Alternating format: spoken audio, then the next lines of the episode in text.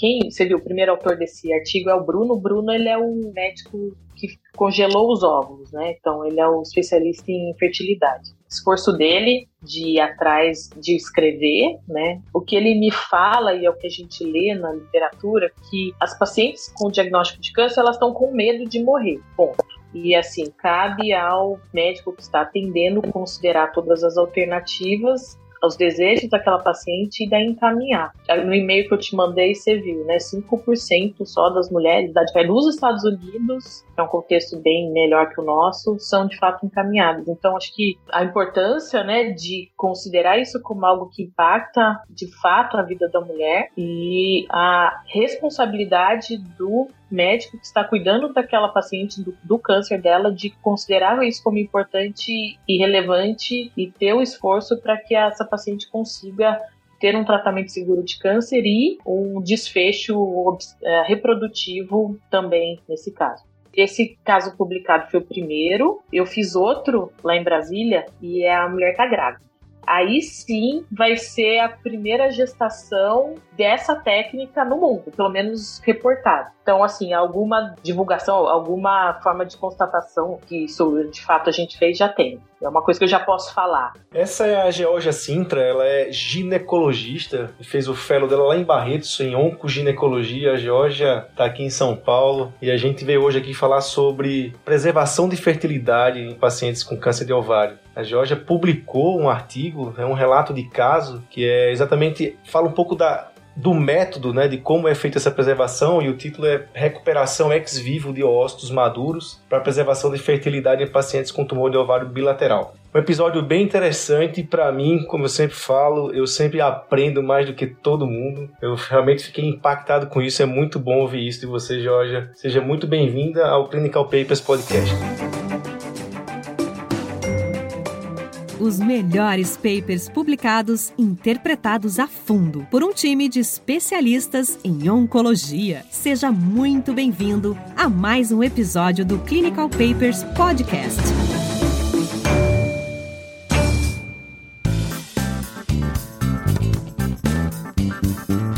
Oi, Raniel, muito obrigada pela oportunidade de estar aqui. É uma honra para mim. Escuto bastante o podcast e é, acho que é um tema realmente bem relevante, pouco falado considerado. Então, vamos lá conversar sobre esse artigo. Show! Isso é a primeira vez, né, Jorge, que a gente está discutindo um relato de caso para o ouvinte ficar aí entendendo, né? A gente sempre usa um paper como base e por mais que acho que é o nível mais baixo, né, do, de um artigo seria um relato de caso, mas coisas muito interessantes de relatos de casos e sem dúvida esse aqui é um deles e com certeza a partir de um relato desse vão vir muitos outros estudos. Esse é um, um relato de caso publicado na Revista Brasileira de Ginecologia e Obstetrícia aqui em 2021 e a Jorge exatamente fala de um caso de uma paciente né, de 28 anos, eu posso dizer, 28 anos, que tinham massas anexiais bilaterais, é, com a suspeita para câncer de ovário. Beleza. E aí existe toda uma introdução, um conceito sobre isso, né, Jorge? Uma preocupação. Eu vi no, na, na introdução que a gente sabe que hoje mulheres mais jovens, abaixo de 40 anos, tem tumores de ovário, né? Assim, um número até considerável, é um tumor borderline, que é um tumor que tem uma evolução melhor, né? um prognóstico melhor, e consequentemente essas pacientes vão ficar curadas dessa doença. Só que elas são jovens, e aí vem toda a preocupação depois de quanto à fertilidade, né? Em relação à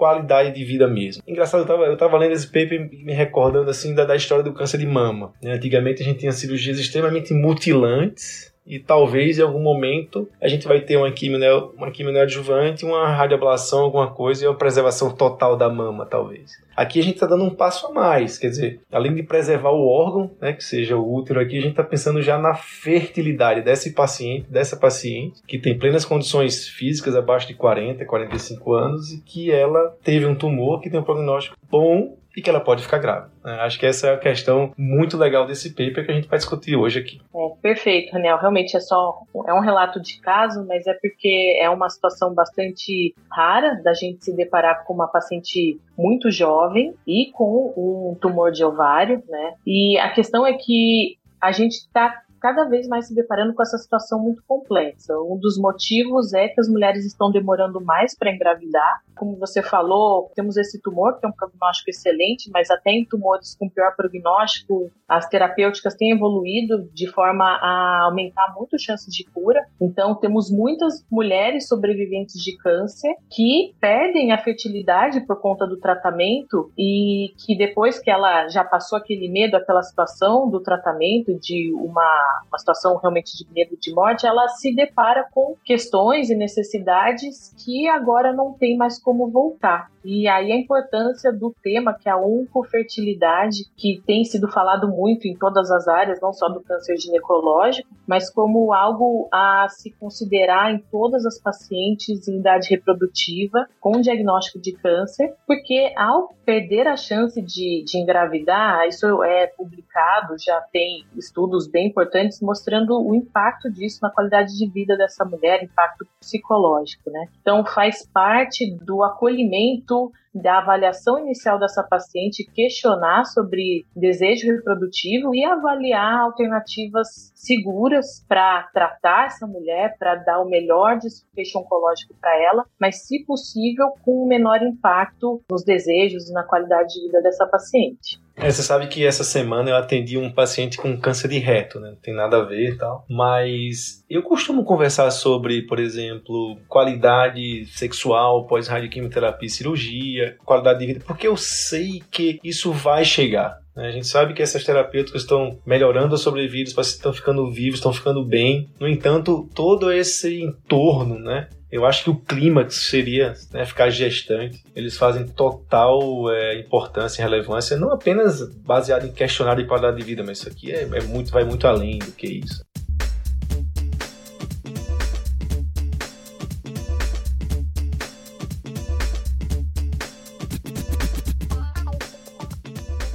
Esse caso, me fala aí, a, a paciente ela chegou para você, ela tem uma massa anexial, uma suspeita para câncer de ovário e a gente tem que chamar a atenção, né? Poxa, a paciente chegou, quais são os passos iniciais? Como é que você pensou nisso? Como é que você propôs isso? É muito difícil, tem que ter uma equipe multidisciplinar, quem estar junto com você? Como é que foi a metodologia desse relato, né? Como é que você conseguiu, é, do deserto que você viu a paciente até essa coleta de ovos? Como é que foi? A gente vai ter que sentar um pouco, esperar um pouco e ver você contando essa história aqui pra gente, né? Ouvinte do, do podcast. Pois é, então, como você falou, é uma paciente muito jovem, 28 anos, chegou é, bastante assustada. Ela descobriu essas duas lesões ovarianas, aquela história clássica de tumor de ovário, começou a perceber um, um aumento do volume abdominal, um certo desconforto, fez uma ultrassom e detectou as duas massas com aspecto suspeito, eram sólidos císticas, é, com uma CIT discreta e o marcador de CA125 alterado. Então, aquela história clássica, você deve ter um, um tumor de ovário não benigno. Pela faixa etária, a gente já considerou a questão de ser um borderline e isso foi também é, orientado para paciente, mas uma paciente que tinha acabado de casar, 28 anos, sem filhos uma das coisas que ela me falou foi a tristeza de entender que ao tirar os dois ovários ela nunca seria mãe, né? Ela já chegou com essa demanda para mim, com essa queixa, né, de que sabia que o, o tratamento impactaria nisso. Ela já tinha passado inclusive em, em outros colegas que uh, tinham falado, olha, infelizmente isso aqui é um câncer, vamos tirar tudo, mas pense bem, eu sei que é triste, mas o que importa é você estar viva, é, coisas que realmente são relevantes de falar, mas que nós temos que aí pensar fora da caixa e pensar, tem alguma coisa segura é, para essa paciente. Daí é, fui pesquisar e conseguir conversar, é, é importante do networking, da, da multidisciplinaridade, e é importante, eu vou reforçar mais uma vez, do papel do médico que trata infertilidade de, na avaliação dessas pacientes jovens. Então, em muitos centros fora do Brasil, esse profissional ele está envolvido ali, ele está presente ali rotineiramente no tratamento e no, no diálogo com os profissionais que tratam a paciente oncológica.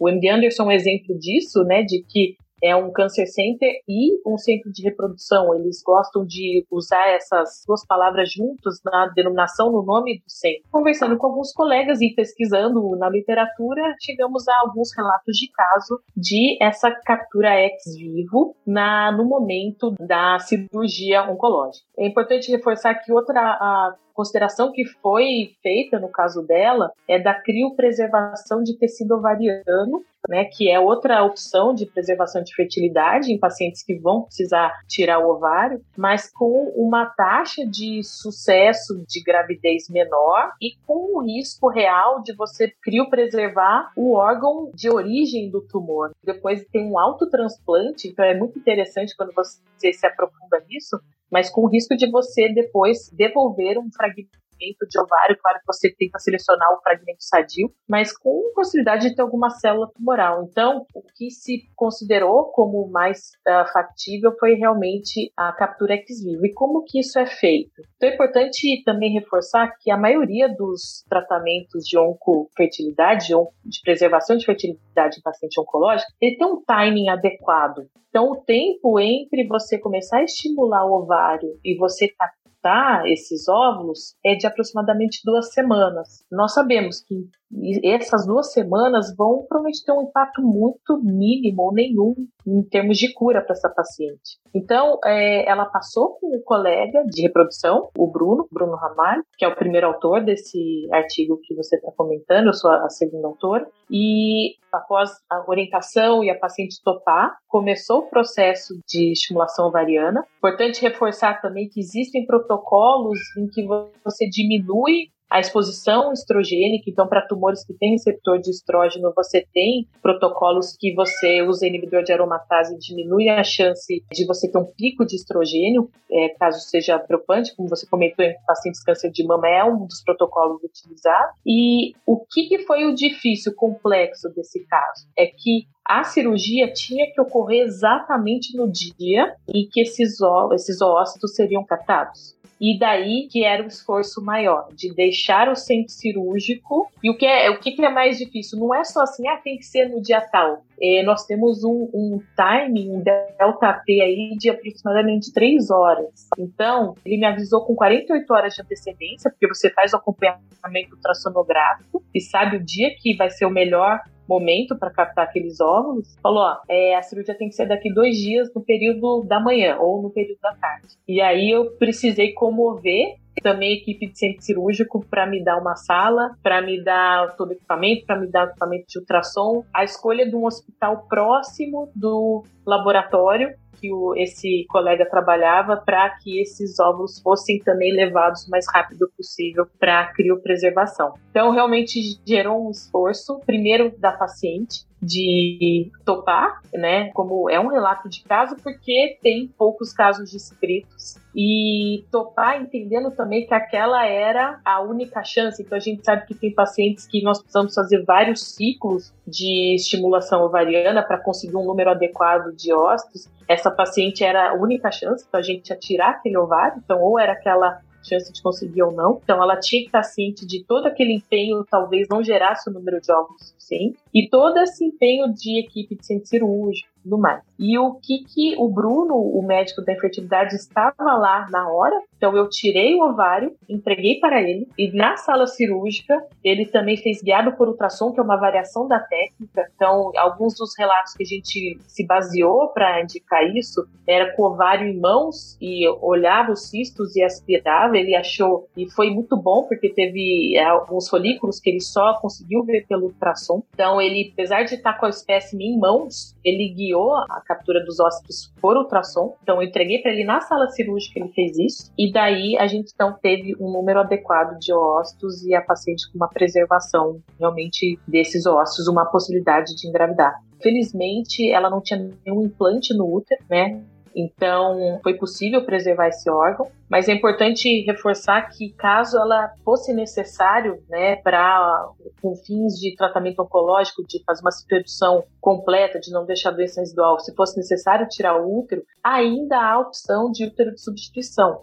Então, mesmo que eu precisasse, a paciente estava ciente disso, é importante a gente preparar a paciente para tudo, é, ainda tinha a opção de útero de substituição e a paciente estava disposta a passar por tudo isso pelo desejo de ser mãe, né? Então, realmente, foi um esforço grande de todo mundo, da paciente, meu, da equipe da, de infertilidade, da equipe de centro cirúrgico, para que isso fosse de fato um sucesso. Então, tem que ter uma grande vontade de todo mundo para embarcar nisso. É um, é um empenho. Eu vi aqui é, nos métodos o seguinte, que essas coletas geralmente são feitas por uma punção transvaginal, mas é importante falar aqui que o que é que foi feito aqui? A Georgia entrou, fez a laparoscopia, retirou os ovários e esse ovário fora da cavidade abdominal foi feito esse procedimento de coleta. Exatamente para evitar uma ruptura, né? Uma, lá, você furar ali, literalmente ali aquele tumor e aquelas células caírem na, na cavidade. Então, essa punção que é feita normalmente transvaginal, aqui era, não era possível porque era arriscada a gente é, lesar os ovários e contaminar a cavidade peritoneal com isso.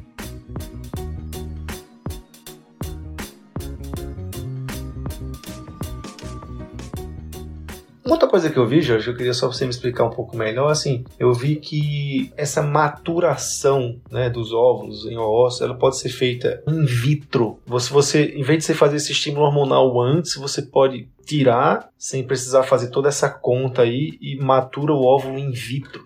É, era outra alternativa de você pegar o, ovário sem o estímulo e uhum. depois fazer essa estimulação in vitro, mas é a chance de você conseguir óvulos é muito muito mais baixa. Isso já foi tentado, mas o que se faz aí agora é realmente congelar o tecido ovariano autotransplantar depois do tratamento e daí estimular na paciente, que era uma outra alternativa para essa paciente, mas que até interessante isso. O que é considerado não experimental aqui no Brasil?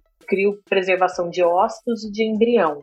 preservação de tecido ovariano, ainda que é considerado experimental, nos Estados Unidos acabou de deixar de ser experimental. Mas porque as chances de você de fato conseguir algum resultado obstétrico com aquilo é muito baixa. E o tempo, é, é, até em tempos hormonais também, é interessante isso.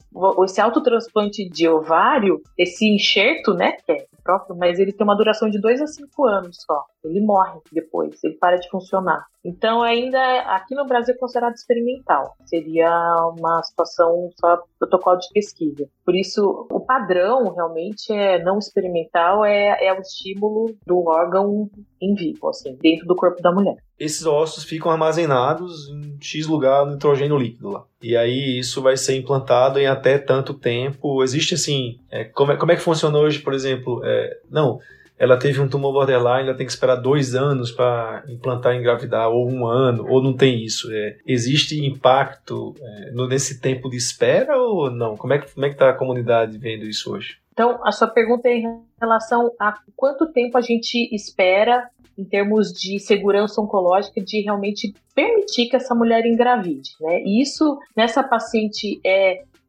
relevante do ponto porque é um, um, é um prognóstico melhor, mas isso é muito relevante em pacientes que você faz técnicas de preservação e o prognóstico não é tão bom. Se você tem que esperar o prazo em que a maioria dos tumores recorrem para permitir que essa mulher engravide, e isso é, bate na questão de autonomia da mulher e qual que é o nosso papel nisso. Então é, é, um, é, uma situação muito complexa, inclusive ética, né? De qual é o meu poder de impedir que essa mulher use os óvulos dela.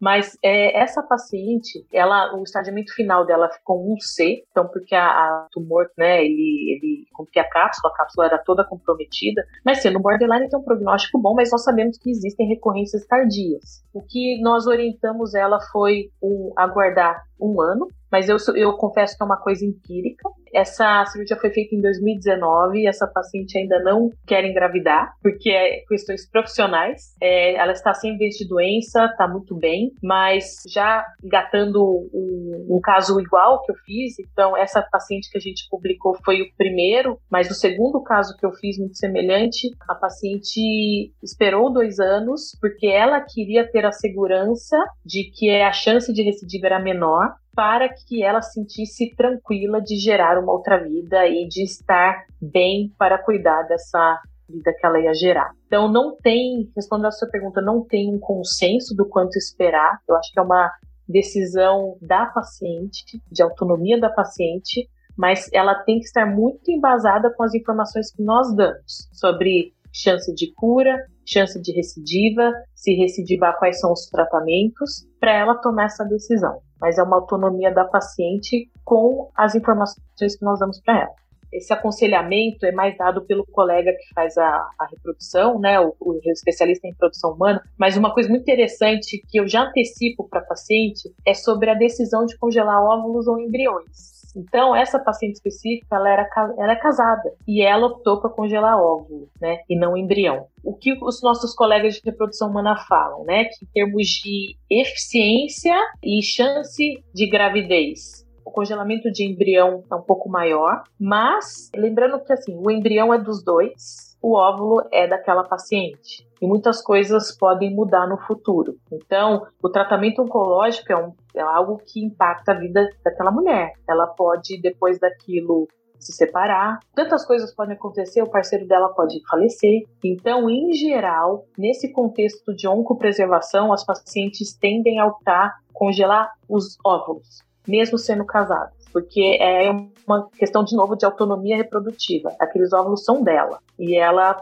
pode fazer com eles o que ela quiser. Isso é bem relevante, é bem interessante. Eu acho que uma coisa que é importante aproveitar esse, essa oportunidade, muita gente está nos escutando, é o timing de conversar sobre isso. Então, chegou aquela paciente no seu consultório com um diagnóstico recente de câncer, ela tem tanta coisa na cabeça, ela está apavorada, ela está com um único foco que é sobreviver. E ela muitas vezes não é diferente dessa paciente que veio com a demanda específica eu quero muito ser mãe. Muitas pacientes não vêm com essa demanda específica nesse primeiro momento porque aquele aquela demanda não é tão relevante num contexto de uma doença tão grave como um câncer. Só que é o que a gente, você comentou mesmo do seu paciente que é, depois fica bem e depois que ele fica bem essas demandas vão surgindo. Então, qual que é o timing da gente falar sobre isso? É na primeira consulta porque essa paciente tem tantas coisas já para lidar e para pensar que você informar sobre isso, ela vai ter mais tempo para tomar a melhor decisão e entender que aquela demanda na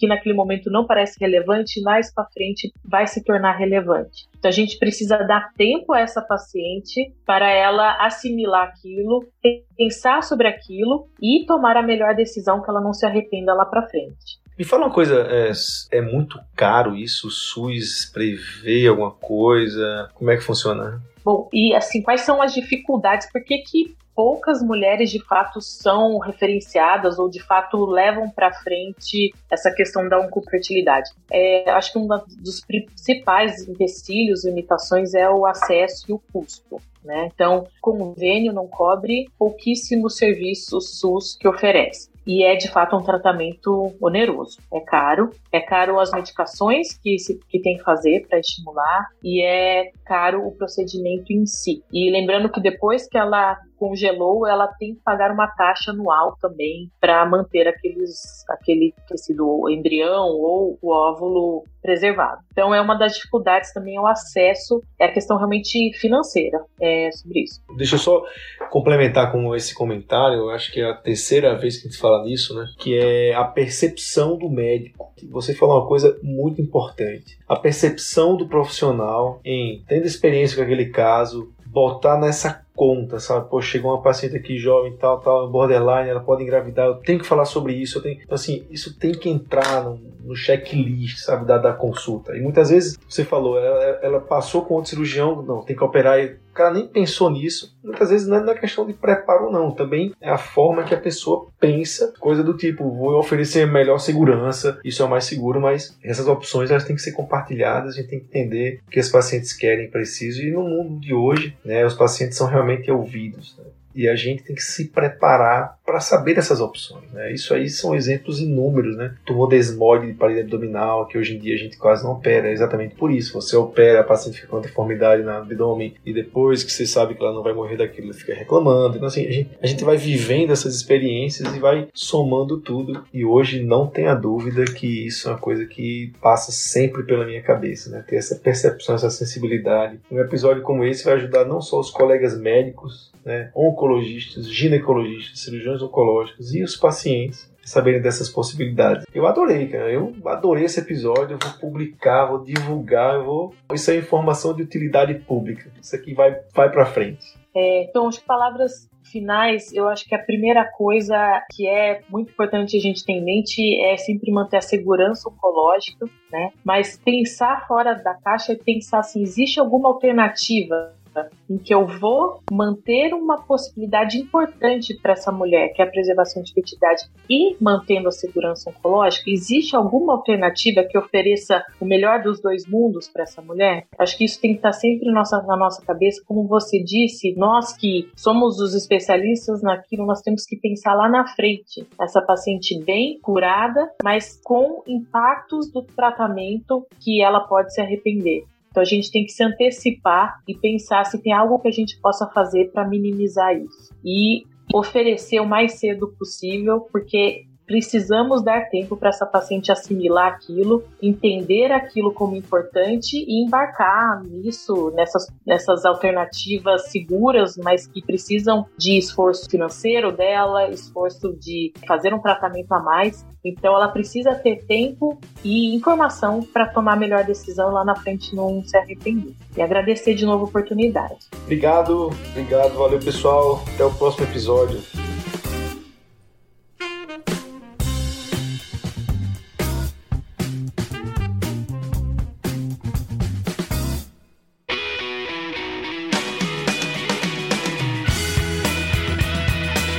Ouviu Clinical Papers Podcast. A medicina que você faz hoje pode não ser a de amanhã. Mantenha-se atualizado com o Clinical Papers Podcast.